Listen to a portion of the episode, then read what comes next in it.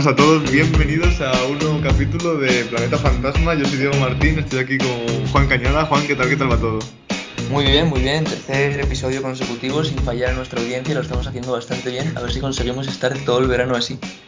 Ya, esperemos que sí, la verdad. Yo creo que sí, que podemos estarlo, la verdad. Es cierto que el último capítulo sonamos un pelín embotellados, pero, pero bueno. es el programa de edición, hace cosas como súper raras, la verdad. Y aparte que estamos grabando, bueno, nada contribuye a que suene excesivamente bien, es la verdad. Pero bueno, Bueno, ¿qué nos traes hoy? ¿Qué traemos?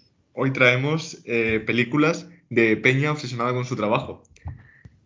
Y hemos hecho una lista de algunas. Y nada, pues vete dropeándolas y vamos comentándolas.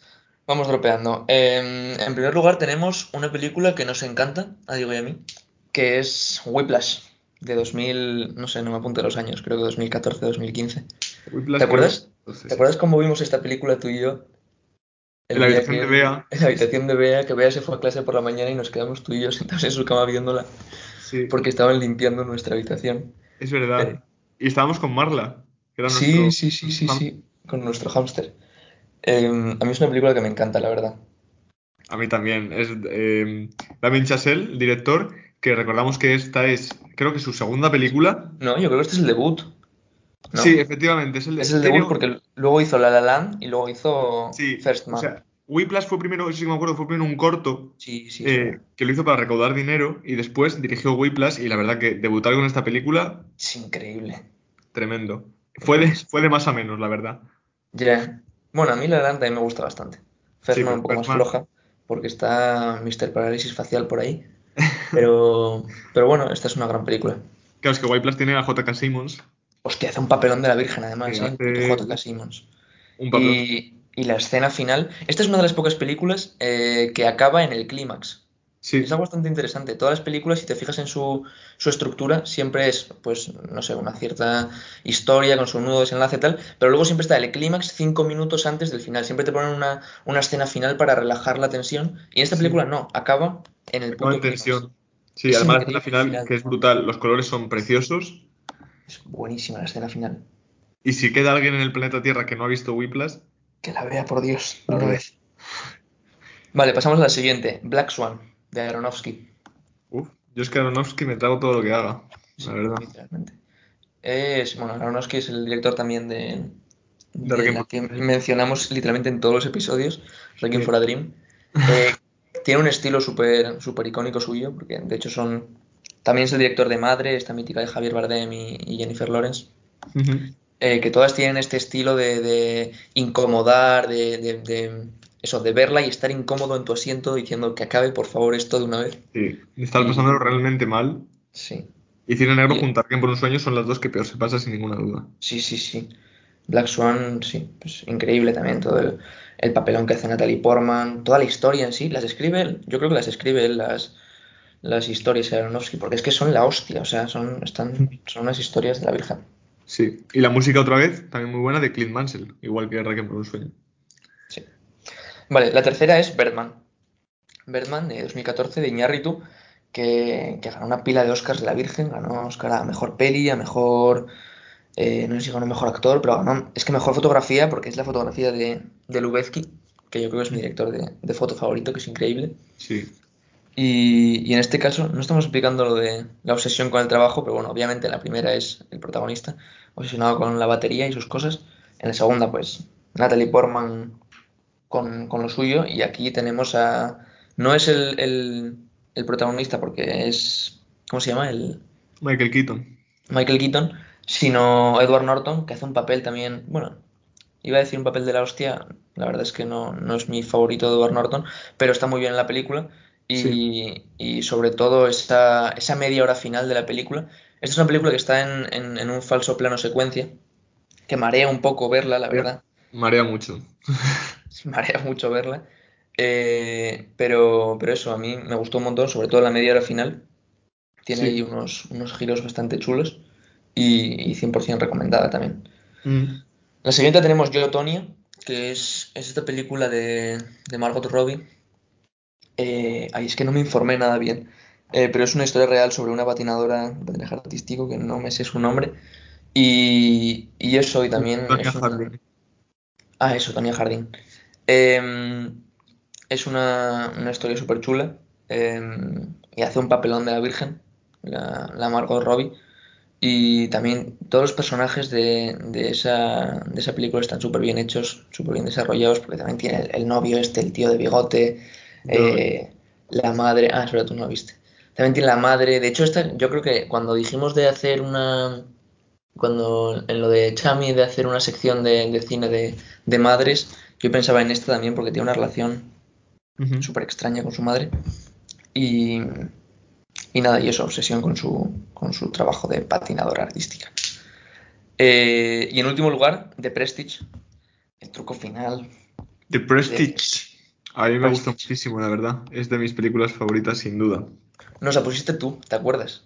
Sí. Que estábamos Ernesto, tú y yo abajo en Chami, nos la pusiste y dije, esto os voy a poner una gran película. Y, y sí que lo fue. Es muy, a mí me gusta mucho la fotografía de Wally Pfister, que también es un, era, era antes un trabajador habitual con Nolan, antes de que llegaba, de que llegara, no me voy a acordar el nombre que tiene el nuevo. Tú no sabes quién es, ¿no? No, no sé quién es. ¿Es de los míticos? No. A ver, voy a buscarlo. Sigue hablando, voy a buscarlo. Pon Dunkirk, el director de fotografía de Dunkirk. Ah, Eh, bueno, Dunkirk, Pfister, sí, que tiene una fotografía muy buena. Eh, son básicamente Batman y Lobezno haciendo trucos de magia, lo cual. Sí, lo cual está bastante bien. Además está ambientada en, en los magos del siglo XIX, que siempre tienen Hoyte una van Hoytema. Eso, Hoytema, Hoytema. Eh, que siempre tienen un- una estética eh, súper guay que aquí apoyamos sin ninguna duda. Y va sobre escapismos y estas cosas y está muy guay. Y tiene un plot twist al final, como no, siendo Nolan, tenía que darle una vuelta a todo. Sí, pero esta vez lo hizo bastante bien. Hmm. Está basado en una novela, tra- por cierto. ¿Ah, No sí? es culpa de Nolan todo. Ah, Eh, bueno, sí, una novela de Christopher Priest. Mola. También tiene ahí un... Bueno, no es un cameo, de hecho tiene David Bowie, hace de, de Tesla. Sí, es verdad. En su último papel, antes de morir. ¿En serio? Sí, Ah, ya ves. Sí, sí, sí. Y son unos, unos actorazos de la, de la Virgen. Está. Michael Caine haciendo de lo que hace siempre Michael Caine, que es de Sí, haciendo de... al protagonista. Sí, literalmente Michael Caine con Christopher Nolan haciendo de... Pues eso, de Michael Caine. Sí, de Michael Caine. Totalmente. Entonces, bueno, pues una película muy recomendable. Para mí de lo mejor de Nolan. Sí. Y Bueno, de lo mejor. Teniendo Dunkerque por ahí. sí, bueno, para mí. Y, y no sé si tenemos alguna más. Y nada, y esta era la última. Esta es la Ah, mira, y última. ahora tenemos que hacer, tenemos que Ah, hacer sí. lo que dijimos en el que pifiamos, bueno, que fue culpa mía, en el episodio piloto que dijimos que íbamos a sortear una película y hablar de ella en el momento, pues no, es que lo había entendido yo mal. La idea es eh, abrir el 250 de IMDB, del top rated, y hacer un random.org y O sea, sacar un número al azar del 1 al 250. eso, sí, un número pseudo aleatorio. Y, y la película que salga, eh, pues vamos a hablar de ella la semana que viene. Si no la vimos, la vemos, y si sí la vimos, pues, pues ya está. Y es una invitación también a la gente que nos está escuchando a verla y que nos, y que- y si nos escribe su opinión al correo, leeremos, leeremos las opiniones en directo de la gente. O al Twitter incluso. Para o al Twitter, al directo del Twitter, en los comentarios, cualquier cosa, ponérnoslo por ahí y lo leeremos en el próximo capítulo. O sea que le doy al Dale al número, el 5, El 5. que va a ser una 12 super hombres sin piedad. 12 ¿Cuál? hombres sin piedad. 12 hombres 12 sin piedad. hombres sin piedad. 12 Angry Men. Vale, pues ahí está, ahí lo tenéis todos. 12 hombres sin piedad, los deberes para la, Para la semana que viene. para la semana que viene. Y los comentarios que tengáis, o al correo o al Twitter. A ver si así alguien nos envía algo, joder. Las dudas me las mandáis al correo. Efectivamente. Y bueno, si no hay nada más que decir, Nada más. pues pasamos a la siguiente sección. Sec- sección, sección.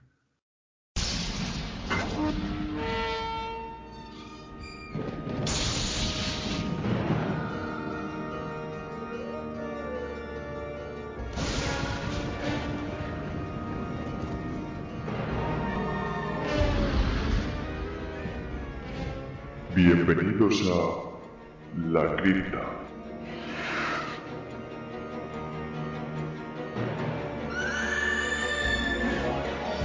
Hola a todos, bienvenidos a otro día más a La Cripta, mi sección sobre cine de terror y cine fantástico. Hoy vengo con un tema muy interesante eh, y vengo a hablar del gran William Castle, también llamado eh, Guillermo Castillos. Eh, Es que es literalmente así, ¿eh? Porque el tío es alemán y se apellida William Schottel, que es castillos en alemán. Y Ah, se lo no jodas. tradujo. Sí, sí, se lo tradujo porque tenía mala fama los artistas judíos. O sea que bueno. Eh, bueno, es un director de cine, de terror. Vivió entre los años 1914 y 1977. ¿Y qué hizo este señor para que 40 años después de su muerte estemos preocupados por él? Bueno, pues es muy importante por varias cosas. Las dos más reseñables para mí es el gran personaje que es, que ahora vamos a entrar en ello, que es lo más importante de todo, y además que representa el fin del terror antiguo y el comienzo del nuevo terror. Estábamos en una época en la que el cine de terror puro estaba de capa caída, después del gran éxito de los monstruos de Universal y un éxito moderado de los monstruos de la Hammer, de los que ya hablaremos algún día. Esta crisis del monstruo en el cine de terror está muy bien representada en Target, del año 1968, dirigida por Peter Bogdanovich, que es muy recomendable para ver la caída que tuvo el cine de terror en esta época. Entonces, para empezar, vamos a decir que Castle no destacaba precisamente por ser muy buen director de cine. Soñaba con toda su alma por llegar muy alto, ser alabado por la crítica y por el gran público, pero se quedó bastante lejos de conseguirlo. Eh, pero bueno, entonces para empezar, eh, Castle empezó su andadura en Columbia Pi- Pictures, realizando algunas tareas ajenas a dirección, incluso llegó a participar en una película de Orson Welles. Eh, su primera película llegaría en el año 1943. Castle dirigió un montón de policiales y westerns en sus primeras etapas, que no es lo que nos interesa, son muchísimas películas. Pero la primera película de terror que dirigió fue Macabre, en el año 1958. La película no está mal, pero ese no es el punto que nos interesa, porque ante todo, lo que era William Castle era un hombre de espectáculo. Es que, ojo, ¿eh? Porque contrató un seguro de mil dólares para sus espectadores por si acaso alguno moría de miedo. ¿Qué dices? Sí, y es que es- esto es de lo que vengo a hablar hoy. No, de las películas de William Castle, sino que lo, lo que hacía para promocionar las películas. Ya que aunque sus películas no eran demasiado buenas, le encantaba el espectáculo. Sabía cómo atraer a la gente a las salas y cómo preparar su actitud para que vieran las películas y que les gustara, a pesar de que las películas no eran demasiado buenas. Eh, Castle amaba el cine y lo amaba, eh, o sea, le gustaba tanto el cine que quería que saliese de la, plan- de la pantalla, que fuera una experiencia, no solo ver una película e irte a tu casa. Entonces, la siguiente que dirigió, que para mí esta sí que es bastante buena, que dio lugar a algún remake después, es House of Haunted Hill, en el año 1959. House on Haunted Hill, perdón. En el año 1959. Protagonizada por el gran Vincent Price. Eh, y en esta película, Castle hizo que en un momento de tensión, eh, eh, durante la película, apareciera sobrevolando la cabeza de los espectadores un esqueleto, al que se le llamó Emergo. Eh, estos trucos lograron realmente que las películas fueran grandes éxitos en taquilla. O sea, iba todo el mundo a verlas porque las publicitaba, las anunciaba, o la gente salía diciendo que de repente aparecía un esqueleto por ahí por, por las alturas y, y a la gente estas cosas le flipaban, la verdad. La siguiente película que dirigió fue de Tingles, que en español no sé cómo se llama, la verdad, en el año 1959. Es una película muy interesante. Y, y la verdad, esta tam- tampoco está del todo mal. O sea, las películas tampoco son malas, malas, malas, pero tampoco es que sean auténticas obras de arte, la verdad. Eh, entonces, eh, lo que hizo Castle para esta película fue poner en las butacas de los espectadores un sistema que llamó Percepto, que daba pequeñas descargas eléctricas a los espectadores y les pillaba desprevenidos siempre, entonces pegaban un salto para arriba. Eh, O sea, fue el padre de- del 4D, de las cuatro Sí, dimensiones. sí, totalmente. Es que, es que flipas, ¿eh? Eh, su siguiente película, que es mi favorita, sin ninguna duda, eh, que ha dado lugar a un remake que no está nada mal y ha sido bastante aclamada, es 13 Ghosts o 13 Fantasmas, en el año 1960. Creo que es la única en la que a día de hoy podemos experimentar esas criquiñuelas que hacía Castle nosotros mismos, ya que al empezar la película sale él hablando y avisándote de lo que vas a ver. A la entrada del cine, cuando entrabas a ver la película, te daban un visor. En la parte de arriba era azul y en la parte de abajo era roja. Y Castle te decía, cuando la pantalla se ponga en color azul, si usted cree en los fantasmas, mire a través de la parte roja. Si no cree en los fantasmas, mire a través de la parte azul. Lo que pasaba cuando mirabas por uno u otro lado, lo dejo a los espectadores para que lo vean. Además, lo puedes ver en casa porque las típicas gafas de 3D, que son rojas y azules, las antiguas, si tienes algunas en tu casa de estas de plástico, eh, se, puede ver y en, las películas, si te descargas la película está preparada para que se vea así. Eh, a mí me flipa esta idea, la verdad. Qué guapo, ya ves. Sí, sí.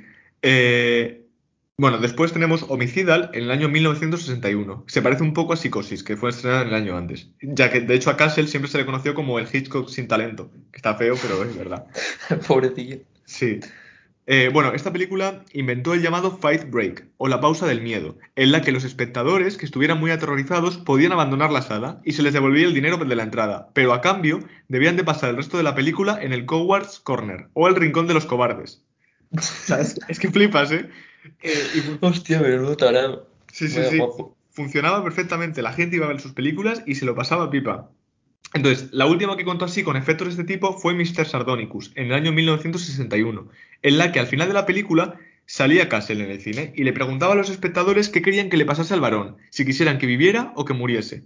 Y como si del coliseo se tratase, sacando una tarjeta con un pulgar hacia arriba o hacia abajo, decidían la suerte del varón. Corre el rumor de que como la gente siempre elegía que muriese, Castle nunca llegó a rodar la escena en la que eh, vivía. Pero no se sabe. Hostia, qué guay. Eh, bueno, y es que Castle llevó la interacción con el público a otro puto nivel, o sea, a otro rollo. El resto de sus películas, pues no tuvieron esas triquiñuelas, pero sí que hizo alguna de las suyas en la publicidad de las películas. Por mencionar alguna, en 13 Frightened Girls grabó 13 versiones de la primera escena para que cada país pensara que la protagonista era su compatriota. O en I Saw What You Did, del año 1965, puso en el cartel de publicidad un número del teléfono, que al llamar una voz invitaba a ver la película, ya que la película iba sobre unas chicas que hacían una broma telefónica. Entonces, como hemos visto, Castle era un amante del cine, más allá de la pantalla. Pero pese a todo lo que he dicho, Castle no era un hombre feliz para nada. Él soñaba con ser alabado por la crítica y gustarle al gran público, cosa que nunca llegó a pasar. Y enlazando con lo que había dicho al principio, vio una oportunidad de llegar a ello cuando consiguió tener en sus manos una novelita de Ira Levin llamada Rosemary's Baby o La semilla del diablo, que ya hablaremos algún día del pedazo de spoiler que hace esta, este título en español. Eh, a Castle le estremeció tanto la película que hipotecó su casa para comprar los derechos del libro y grabar su película, en lo que pensaba que le llevaría al estrellato. Llamó a su amigo Vincent Price para darle un papel y llevó la idea a la productora, que le dijo que él ya estaba muy mayor y que se necesitaba un nuevo enfoque al cine de terror. Castle se enfadó y en principio rechazó, dijo que la película o la dirigía él o no la dirigía nadie, pero estaba entre la espada y la pared, había hipotecado toda su casa y estaba a punto de la bancarrota. O sea que dio un paso al lado para simplemente producir, mientras que la dirección recaería sobre un joven Roman Polanski. Esta película, y este hecho sin duda, es una marca temporal para definir el comienzo del llamado Nuevo Terror. En el libro Sesión Sangrienta de Jason Zinman, que yo lo recomiendo mucho, dice Roman Polanski, dice, Roman Polanski aceptó y empezó a planear un proyecto basado en la idea de que cabalgar la línea entre lo real y lo falso es mucho más peligroso que saltar directamente a uno de los lados. A mí me parece que describe a la perfección realmente el inicio de- del nuevo terror, en los finales de los años 60. Esta idea se podía intuir ya en Psicosis, eh, hasta la última escena, donde Hitchcock, en lo que para mí es un gran error, decide dar un salto y posicionarse en el plano de lo real, al aceptar la enfermedad de Norman, Bates. Eh, por tanto, la primera película en la que vemos esta idea de, eh, de andar entre lo que es real, lo que es falso, es La Semilla del Diablo. Y es precisamente esta película la que dará inicio a el nuevo terror y en la que muchos directores tomarán esta idea. Algunos de ellos, William Friedkin, Brian De Palma, Roman Polanski, George. Romero, Cronenberg, Carpenter, Wes Craven, Tom Hope, que reformularán el cine de terror, dando comienzo a este terror nuevo y dando, en mi opinión, el puesto que se merecía dentro de la industria cinematográfica. Pero, pero bueno, de este nuevo ter- terror ya vamos a hablar otro día. Espero que os haya gustado el, eh, este breve capítulo sobre William Castle, el gran personaje que es, más allá de que las películas no fueran demasiado buenas. Y eso, pues queda apuntado para otro día que haré eh, tres o cuatro capítulos sobre el nuevo terror, hablando de todos los directores que he hablado. O sea que... Y antes de que cortes, bueno, no sé si vas a cortar ya o no. Sí, dime, dime. Nada, es que si no puedo decirlo en mi sección, pero es que justo, ¿no te acuerdas que los dos últimos días me olvidé de mencionar de lo que iba el, el corto de Vincent de, de Tim Burton? Sí, Es que justamente hoy que mencionaste varias veces, porque las, las pelis de William Castle casi todas las, las protagoniza Vincent Price, es que justamente el, de lo que va el corto de Vincent es de un chaval que se parece mucho a Tim Burton de pequeño, que quiere ser como, como Vincent Price, que es su, su ídolo. Ah, ya ves. Y su... Sí, no, sí. lo, no lo había visto. Sí, Justo aquí te lo meto al final de tu sección. Me parece bien. Pues bueno, así queda dicho. Para el próximo día seguramente traeré este nuevo terror que a mí me flipa mucho y que además tiene mucho con el debate que viene después de esto, eh, que ya escucharéis. Y, y nada, sin más, pues pasamos a la siguiente sección.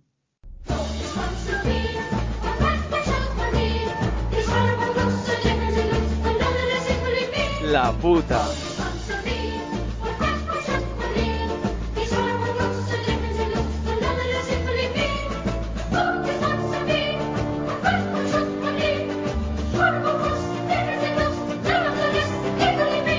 Bienvenidos a un nuevo capítulo de La Puta, la sección de, del cine de animación. Eh, hoy voy a intentar acabar con la tercera parte sobre el cine de animación stop motion, que ya hablé en un primer capítulo hace dos semanas sobre, sobre los inicios de stop motion en el siglo XX y demás, eh, sobre Tim Burton también. Y la semana pasada hablé sobre, sobre la productora Laika. Y en ningún momento mencioné la grandísima película eh, La novia cadáver de 2005, que justamente eh, es dirigida por Tim Burton. Y, y, es una, bueno, no es producción, si, si, buscas películas de Laika no te suele salir eh, La novia cadáver porque es una producción por encargo, una cosa un poco rara. Pero, pero eso, 2005, una grandísima película y en la que se ven, pues, hombre, esta película es, es bastante posterior a, a, Pesadilla antes de Navidad, eh, pero se aprecian todos los simbolismos de, de Tim Burton, como, pues eso, un, un, juego increíble entre, entre la luz y la oscuridad, eh, unos personajes tétricos, un, unos tonos grisáceos que se ven en, en, todo lo relacionado con la vida, en contraste con, con la colorido en la muerte. Eh, una, una, referencia súper chula a la película de los pájaros de Hitchcock. Mm. Y, y, nada, también una, una, banda sonora que es la hostia, incluyendo una escena de, de, creo que se llama Víctor, el protagonista, que se pone a tocar el piano y toca, toca una canción de Beethoven. Y, y, eso, se me olvidó mencionarla y, y, es una grandísima película. Esto en 2005. Eh, después, en 2009, llega una película australiana que voy a pasar bastante por encima porque si no Diego se mete conmigo, eh, que es Mary Max. Eh, que es... No, no, esa también va a llegar, pero más tarde. Eh, no, es, es, esta película, la de la niña de las cartas. Es una historia de, de una niña de 8 años en Australia, que su madre es alcohólica y su padre es un tarado de la Virgen, y, y, que decide, pues coge el libro de las páginas amarillas y decide enviarle una carta a una persona aleatoria de Estados Unidos. Y entonces da con un, con un tipo, Max, de 44 años, que es, que es obeso, tiene ansiedad, tiene, tiene síndrome de Asperger, vive solo y pues entablan una, una bonita amistad entre los dos por correspondencia. Y, y, bueno, a ver, es una película bastante cortita, dura una hora y media. Todas estas de stop motion suelen ser eso, entre una hora y una hora cuarenta. Y dos cosas que me gustaron muchísimo de esta peli fueron, en primer lugar, la banda sonora, que es una pasada, y en segundo lugar, algo que a mí personalmente me puede, que es el, el, narrador con voz en off. Es algo que cada vez que veo una película que tiene un narrador en voz en off, automáticamente me gusta, me gusta mucho. Sí, la verdad, siempre suelen ser voces muy tranquilas que te cuentan la, la historia de fondo y para mí siempre suma. Uh -huh. eh, y después llega eh, Wes Anderson en 2009, que después, bueno, Wes Anderson en 2009 ya tenía mucha fama y, hace Fantastic Mr. Fox, una grandísima película eh, a la que se dedica la, la intro de, esta sección. Eh, que es, pues eso, sobre, sobre un zorro que se dedicaba a cazar gallinas y ahora es columnista en un periódico. Y eh, es una adaptación de una novela de Roald Dahl, que es el, el autor de, de Charlie Frere de Chocolate y de Gremlins y demás. ¿Es? Y, y eso es, es, es, una película que es la hostia, pues como todo lo que, como todo lo que hace Wes Anderson normalmente, y encima ahora con la, con la estética del stop motion que, que para las historias de, de, Wes Anderson, para mí, o sea, siendo que, que, las películas de Wes Anderson siempre son colores pastel, jugando muchísimo con la estética, dándole muchísima importancia, también a todos los pues eso, personajes de, de, niños pequeños, siempre juega mucho a esa a ese hacer que los niños pequeños en realidad sean los adultos y los adultos sean niños pequeños y, entre eso y, la, estética que suele, la importancia que le da la estética a Wes Anderson, me parece que, que el stop motion es un gran acierto para, para sus películas que hizo dos, ahora hablaré, hablaré de la siguiente. Y lo que decía otro día de que, de que es muy interesante ver las películas, eh, este tipo de películas en versión original, es porque, como ejemplo, esta película, las voces son de George Clooney, Meryl Streep, Willem Dafoe, Owen Wilson, Adrian Brody, Jason Schwartzman, Bill Murray y más. O sea, tú imagínate cómo será que le dan a, a, a Meryl, bueno, justamente Meryl Streep es la, bueno, pero sí, tampoco tiene muchas líneas de diálogo. O sea, tienes a Meryl Streep, la mejor actriz de la historia, que le das 10 líneas de diálogo en una película. O sea, imagínate cómo de sobrado va el puto Wes Anderson. Y cómo de, de importante es ver estas películas en original. Que no, no, es por menospreciar a los dobladores españoles, ni mucho menos, pero bueno, se me entiende. Eh, esto en 2009. Y luego en 2018 saca su segunda película, o sea, su segunda película, stop motion obviamente, que es Isla de Perros, la cual está mucho menos valorada que Fantastic Mr. Fox, supongo que por, que por ser la segunda, por no ser la novedad, pero, pero a mí realmente me gusta, no sé si tanto, pero me gusta muchísimo. Es, sobre todo es una historia súper chula que, comienza con la ciudad de, de Megasaki en Japón, que es una ciudad inventada, en la que hay una superpoblación de perros y, surge una gripe canina. Entonces el alcalde, que es un capullo, eh, decreta el estado de emergencia y exilia a todos los perros de la ciudad a la isla Basura, que es la isla que está ahí enfrente de la ciudad, que son, es todo basura. Y entonces el primer perro que deportan es el de la familia del propio alcalde, eh, pero su sobrino, su sobrino huérfano, está bastante más distanciado del alcalde que del propio perro. Entonces, pues es toda la historia del sobrino del alcalde yendo a buscar a su perro que lo deportaron a la isla y, y demás. Y está también con voces de Bryan Cranston, eh, Bryan Cranston de, de mm, Breaking Bad, Edward Norton, Bill Murray y, y eso, y esta está escrita por Wes Anderson, no está adaptada a ninguna novela. Y como todo lo que escribe este hombre, pues es, es una pasada. Eh, la historia es la hostia, el juego de luces, de colores, de, de escenarios. Una pasada, para mí recomendadísima. Vale. Y después, eh, ¿qué más cosas hicieron en el siglo XXI de stop motion? Remarcables, claro. Eh, en 2011 hay un corto, el que te dije a ti otro día, no sé si lo llegaste a ver. Es un corto que está en YouTube. eh, no, creo No que está en YouTube, está en Vimeo. Dura creo que 4 o 5 minutos. Se llama The Maker. Da miedo. da bastante miedo. A mí me flipó. O sea, de los mejores cortos que vi. Pero, pero eso, pues obviamente juega, se aprovecha muchísimo de la, de la estética del, stop motion, de, que ya de por sí una historia que si la haces con animación por ordenador mm, te puede parecer, pues sí, una historia un poco tétrica, pero es que solamente el hecho de que esté hecha con- con muñecos da, da más miedo. Yo recomiendo que la veáis porque son cinco minutos, no, no pierdes tiempo, y a mí me pareció increíble. Y después en 2015 em, se estrena una película interesante, extraña, llamada Anomalisa, em, escrita y dirigida por Charlie Kaufman. Que recordemos, Charlie Kaufman es em, el director y escritor de I'm Thinking of Ending Things, la película que ya recomendé varias veces en este podcast, que es mi película favorita del año pasado, que me parece una pasada, que es surrealista, extraña, incómoda, eh, y que también ganó el Oscar por eh, el guion de Eternal Sunshine of the Spotless Mind. Otra película que también tiene un guion de la hostia, es una historia increíble, también es extraña.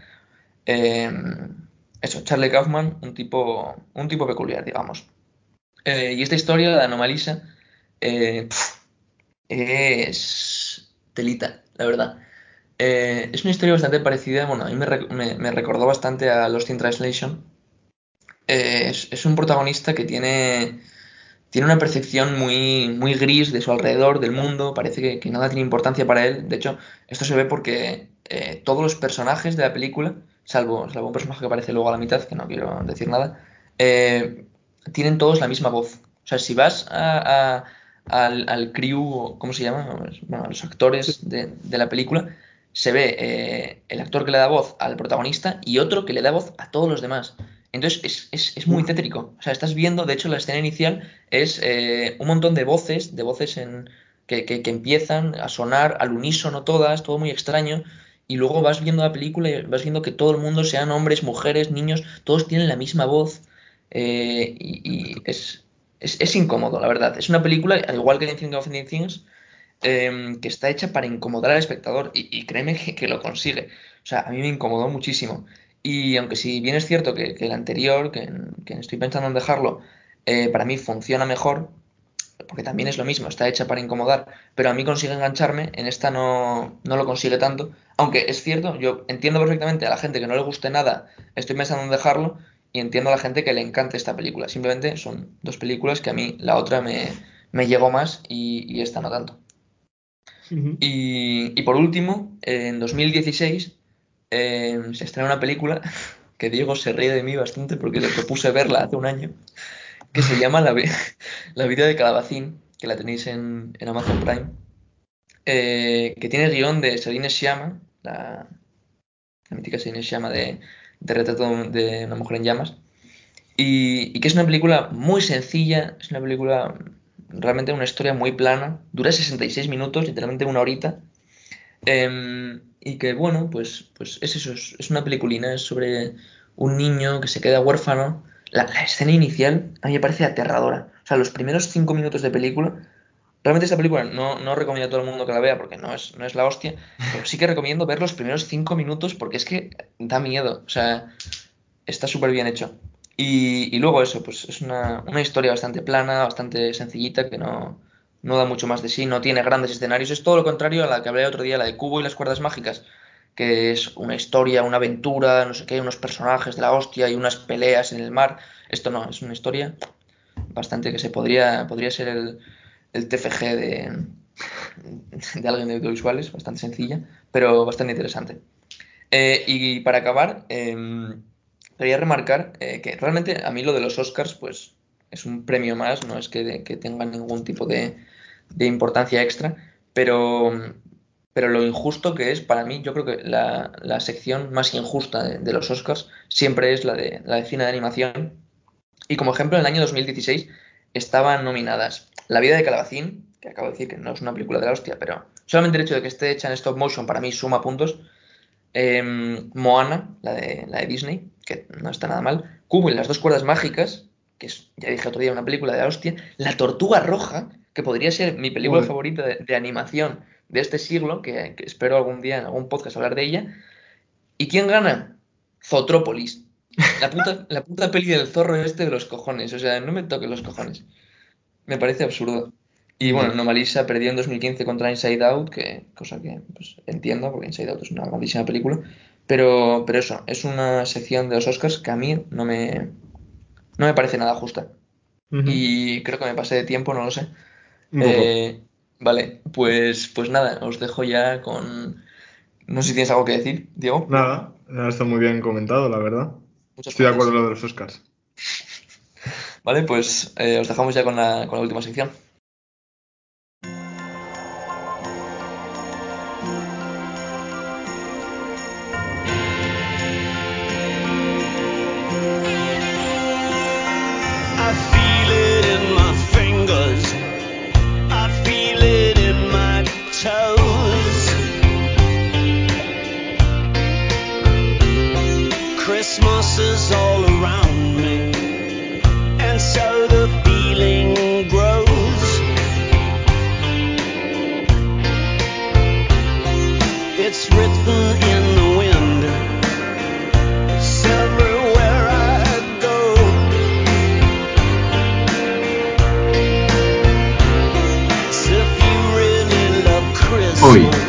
Planeta Fantasma, Sofi Navarla. Hola. ¿Qué tal? Muy bien, muchas gracias por invitarme a esto. Estoy contenta. por venir. Ilusionada. Pues bueno. Un gran honor tener a, a un estudiante de. Bueno, de creo que Info. me tenéis en muy alta estima, Pablo. Alguien que sabe de verdad. Bueno. Alguien no. que sabe de verdad, exactamente. Estoy poniendo roja, no me estáis viendo. pues nada, yo venía a hablar hoy de dos cuestiones que más que una exposición me gustaría que fuera un debate.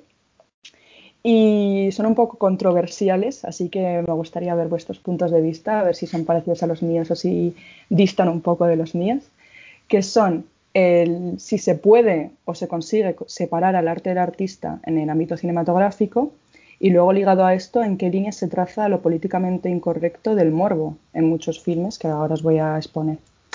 Entonces, eso, antes de empezar y a exponeros casos, me gustaría preguntar, en plan, de si vosotros creéis que se puede separar el arte del artista, en el ámbito cinematográfico solamente. Yo creo que, bueno, no sé si quieres empezar tú, Diego. O... dale, dale.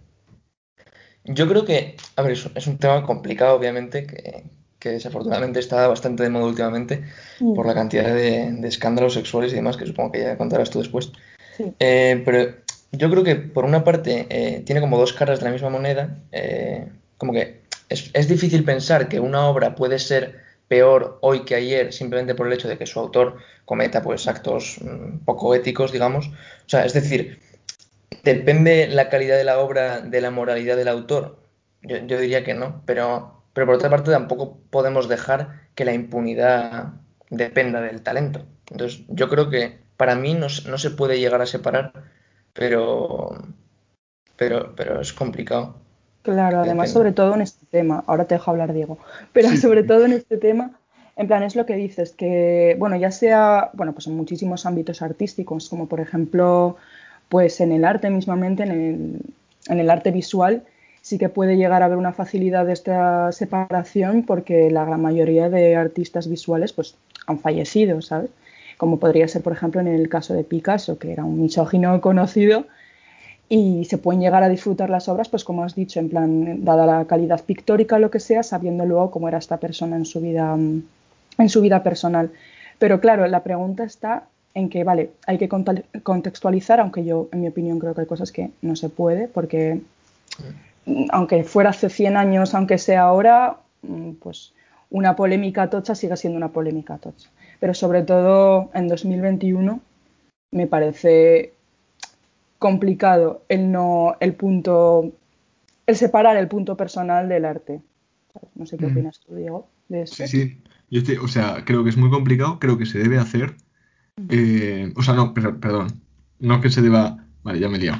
Eh, yo creo que hay que tener, en plan, no se le puede pasar al director todo o a cualquier, a cualquier persona todo porque está haciendo buenas películas o lo que sea. Y más en el cine en el que realmente las putadas que se suelen hacer o los crímenes que se suelen cometer son contra los propios actores o contra Claro. gente que está dentro. Entonces, no se puede permitir eso.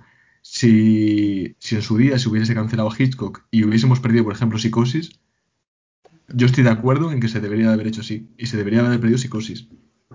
Eh, estoy totalmente pero convencido, además. sí pues mira a raíz de esto os voy a poner unos cuantos casos que además le he puesto un nombre muy bonito muy family friendly que es antisemitismo pedofilia y misoginia en la industria. Entonces eh, yo os voy a exponer estos casos y a partir de esto pues podemos pues coger algunos. Mira tú mismo has hablado de Hitchcock que yo también he hablado de él. Y por ejemplo en el caso o sea y podemos hablar de cuáles en qué caso sería más importante separar o que no tiene la suficiente importancia como para separar la obra, o sea, la gran calidad de la obra, porque, por ejemplo, yo qué sé, eh, Woody Allen, ¿vale? Que yo lo he englobado un poco, bueno, todos sabemos que Woody Allen es una persona pues súper cotizada en la industria cinematográfica, con una marca personal muy propia, pero ¿qué pasa? Que Mia Farrow, su expareja, lo acusó de abusar sexualmente de su hija Dylan, que tenía siete años en el momento, y bien es sabido que aunque eso sea polémica, que no se sabe si es verdad o no, luego se casó con su hija adoptiva, pues mm, superándole él unos 30 años, ¿sabes?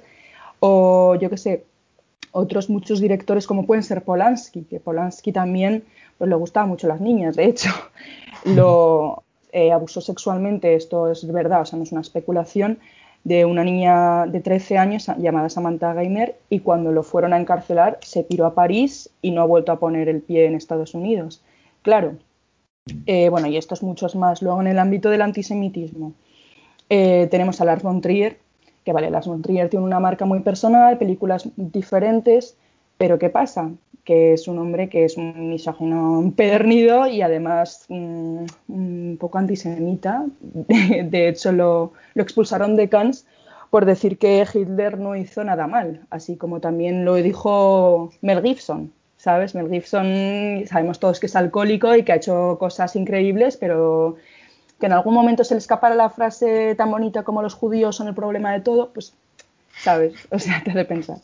Y bueno, ya en el ámbito de la misoginia, pues podría estar hablando días y tampoco es plan, pero bueno, pues tenemos a, Harvey Weinstein con toda la polémica del Me Too, habiendo abusado de mujeres del renombre como Ashley Judd, eh, Ross McGowan, etcétera, etcétera, o gente como has tú, Diego, Hitchcock, Kubrick, incluso Bertolucci, etcétera, etcétera.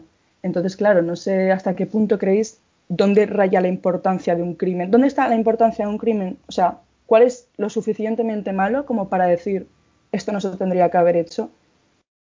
Ah, mmm, bueno, pues lo dejamos pasar porque ha sido, pues en el caso de Hitchcock, eso en plan, pues psicosis, los pájaros o lo que sea, o, y ya acabó. O mismamente Kubrick con El Resplandor, que es una obra maestra, pero acabó volviendo loca a la protagonista. De hecho, ahora está internada por las secuelas que le dejó Psicosis. O sea, Psicosis, perdón, El Resplandor. Entonces, ¿hasta qué punto se deberían permitir esas cosas hoy en día? O sea, vas allá con en... información, lo siento, pero... no, no, está súper guay. O sea, bueno, súper guay eh, el tema. Yo creo que... Ah, sí, sí, perdón, nos estamos cortando un montón. Ah, no, no, no. Eh, yo creo que en ningún caso se le puede dar ningún tipo de impunidad eh, al autor, eh, pero ni siquiera puede entrar en discusión la, calidad o el, o el talento de su obra. Ni siquiera se puede llegar a decir tiene más talento, entonces es más impune, o se puede llegar a decir como esta es más obra maestra que esta. Ah, sí, sí, es que entonces habríamos perdido lo que decías tú, Diego. Es que habríamos perdido Psicosis, y es que Psicosis es un peliculón, es que eh, entra... No, yo creo que ni siquiera se puede llegar a discutir cómo de buena es la obra para ver si, si hay impunidad o no.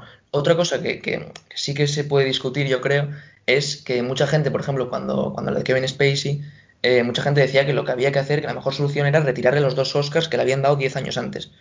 A mí eso me parece absurdo, no porque se los merezca, sino porque me parece que, que la solución no va por ahí, que, que, un premio, pues que obviamente se otorga bueno, pues a, a, a, la actuación y no a la moralidad y lo que dice todo el mundo y tal y cual, pero ya no solo eso, sino que me parece mucho más lógico, eh, pues si resulta que, que que los cargos no que, que, no acaba estando en la cárcel, no acaba preso y sigue estando libre y sigue pudiendo hacer películas, que no se le financian las películas. Me parece mucho mejor lo que hicieron, por ejemplo, también con Casey Affleck eh, hace unos años, que ganó el Oscar a mejor actor y estaba en un escándalo de sexuales y no, no, no, le metieron cargos y tal, pero la academia dijo que el año siguiente, porque siempre cuando un actor gana el Oscar a mejor actor, eh, el año siguiente presenta el de mejor actriz. Pues la academia dijo, rompió el, el ese año y dijo que él no lo iba a presentar. Y eso me parece mucho mejor solución, eh, no financiar, no, no, Claro. no dar publicidad Es a que esta gente hasta que, qué que punto- coger y decir.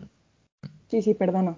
Eso. No, no, sí, ¿Hasta sí, qué dale, punto dale. una carga punitiva es justa? Porque, por ejemplo, en el caso de, de este tío, de Lars von Trier, cuando hizo las declaraciones estas eh, antisemitas, lo expulsaron de Cannes ese año, pero dos años después le dejaron volver. ¿Hasta qué punto no es una palmadita en el hombro de, oye, venga, no vuelvas a hacer esto más? ¿Sabes? Entonces es, es lo que estábamos comentando antes, que tampoco se puede tener en un mismo baremo cosas que pasaron hace mucho tiempo, pues lo que has dicho, por ejemplo, de los Oscars, que tampoco tiene sentido que te quiten el Oscars cuando la película ya la has hecho, ¿sabes? Y ya han hablado de tu película, ya la han visto y has tenido ya una recompensación monetaria sobre ella. Pero, sea, ¿cómo se podría frenar esto ahora? O sea, no creo que se pueda llegar a frenar, porque es lo que he dicho antes, en plan, una película de, producida por Harvey Weinstein, sabiendo todo lo que ha pasado y toda la importancia que tuvo, te la vas a seguir encontrando y la vas a seguir viendo y eso no puedes evitarlo de forma activa. Claro, Entonces, yo creo que... Claro. Sí, perdón. No, iba a preguntar eso, ¿dónde radica el, el, cambio? En plan, nosotros consumidores no creo que podamos hacer un cambio activo, sino que tienen que ser, pues lo que has dicho tú, Juan, en fe, esferas mayores, ¿sabes? Que sí que sean los que den recompensación monetaria al trabajo de esta gente. Claro, yo estoy totalmente de acuerdo con lo que ha dicho Juan, en plan, el punto hay que meterlo a partir de dónde se ha producido eso.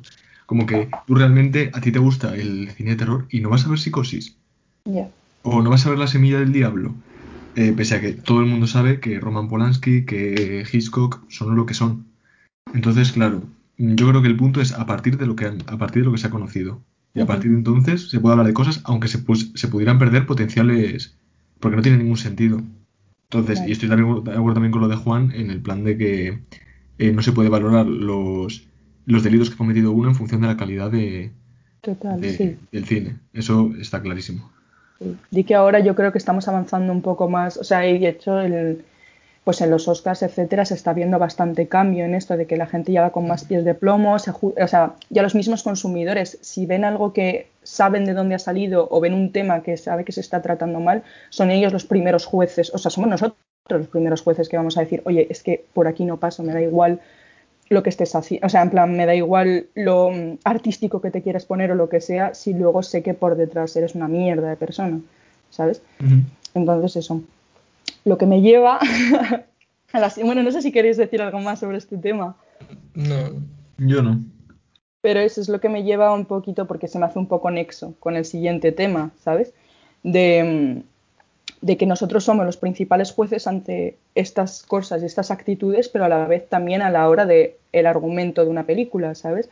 Porque hay ciertas escenas que la gente va a ser, o sea, si va a haber algo que no es moralmente correcto, lo va a decir, porque es la respuesta normal.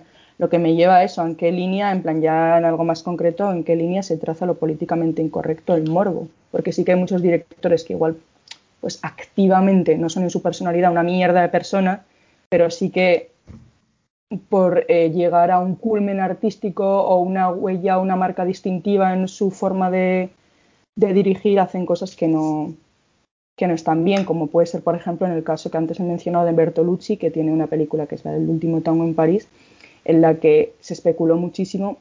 Bueno, objetivamente hay una escena en la que, en la que violan a una mujer con, un, con una barra de mantequilla y se dijo que el propio director Bertolucci y Marlon Brando acordaron no decirle nada a la mujer para que su reacción fuera real, ¿sabes?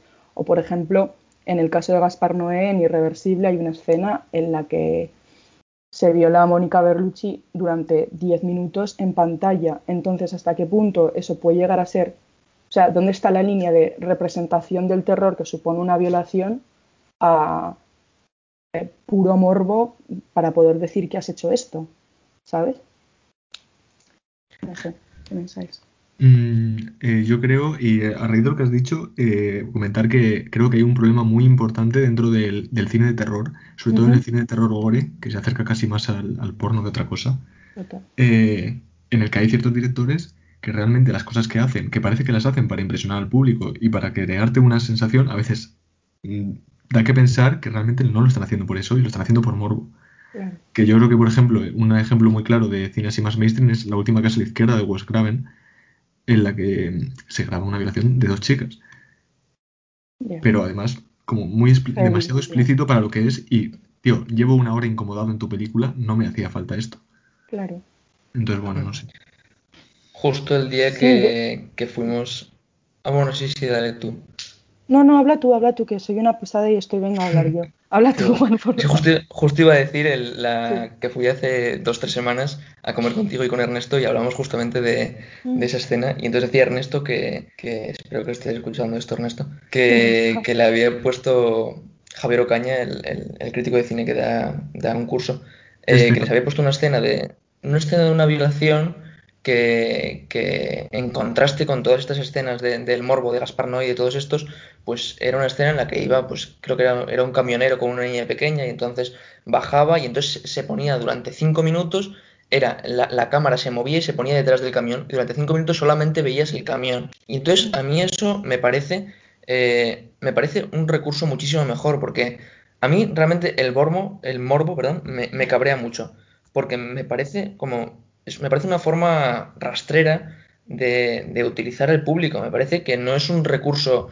artístico, es, aprovechar la polémica y usarlo como, arma comercial porque saben que, va, que van a ser portadas, saben que se va a hablar de ellos y desgraciadamente es efectivo porque obviamente funciona, porque si no, no se haría, pero me parece una manera muy rastrera de, conseguir, que, de conseguir la fama de estas películas.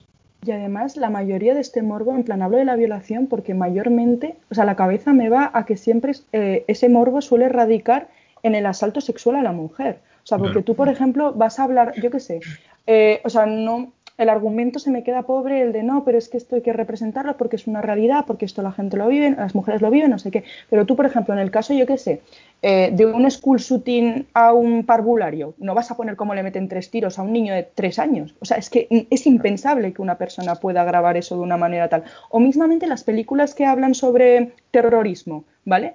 Nunca es una muerte explícita, una muerte explícita de coger y ver cómo le están reventando la cabeza a la persona, no, siempre suele radicar en eso, en el asalto femenino. O sea, como por ejemplo, eh, o sea, ya fuera de la violación, o sea, la manera de representar a las mujeres en el ámbito sexual, ya sea forzado o no, como en el tema de, que también lo comentamos Juan el otro día, de, mm, jo, sí, la de Blues de Warmes Color, que lo que, ay, que no me sale, la vida de Adele, eso, en plan, que Mm, también es una sí, sí. película que lo que hacen, o sea, no están representando nada, es el, simplemente el morbo de dos mujeres en una relación sáfica teniendo sexo durante una hora y media, que dices, ¿esto qué me estás intentando vender?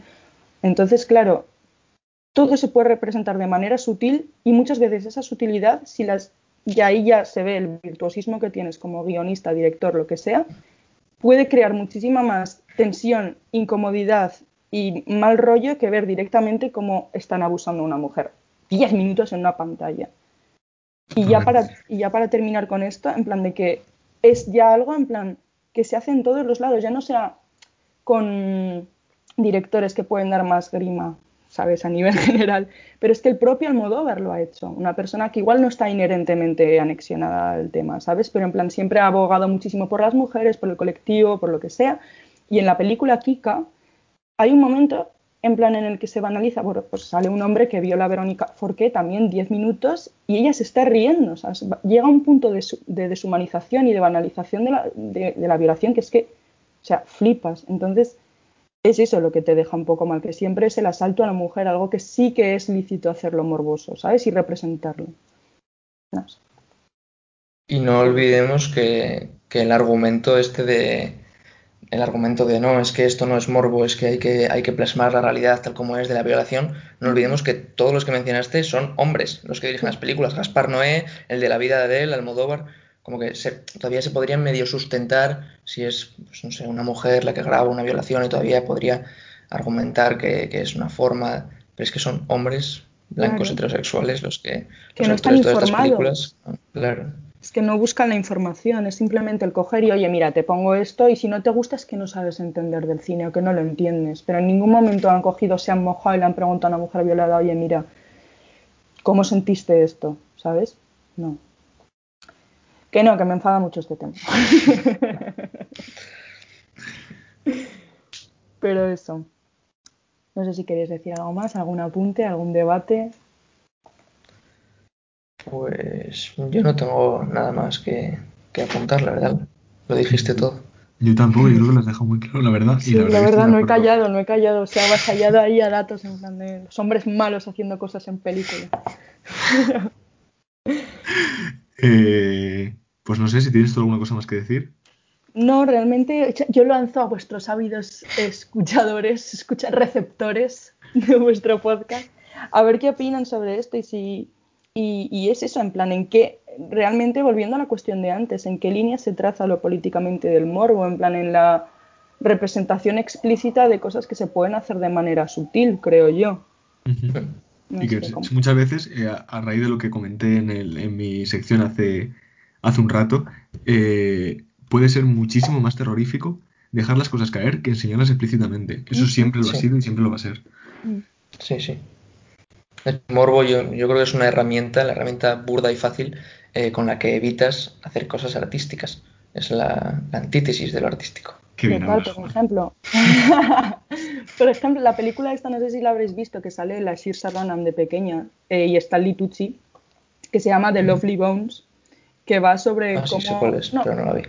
pues va sobre una niña que, pues, el vecino de toda la vida coge, la rapta y la asalta sexualmente. O sea, en plan, como que es en un descampado, en plan, es como una película que está, mm, es muy estética, es visualmente muy bonita, porque te habla de la inocencia de la cría y como de repente cogen y se la arrancan, porque la mata.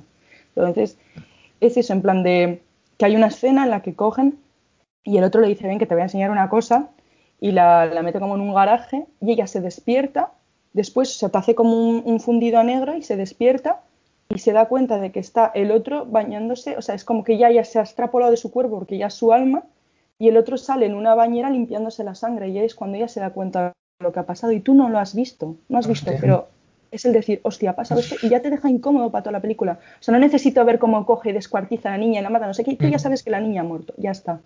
Y eso es lo que has dicho tú, Diego, que eso es el doble de terrorífico que verlo directamente, porque Sí, sí. ¿para qué quiero ver yo esto? Totalmente. Sí, sí. Pues no sé si alguna cosa más así de última. Yo, yo por mí ya estoy. Yo estoy también. Bueno, pues eh, muchas gracias por venir. Eh, Gracias a que por vuelvas a venir dentro de, de la segunda temporada de Planeta Fantasma. Wow, vale, pues cuando queráis, ya pensaré en más temas morbosos de los que hablar. a ver con quién me meto. Me parece bien. Bueno, muchas gracias también a Juan por haber venido hoy. Muchas gracias a todos los que nos están oyendo. Y nos vemos, si todo va bien, el próximo lunes. Adiós. Adiós.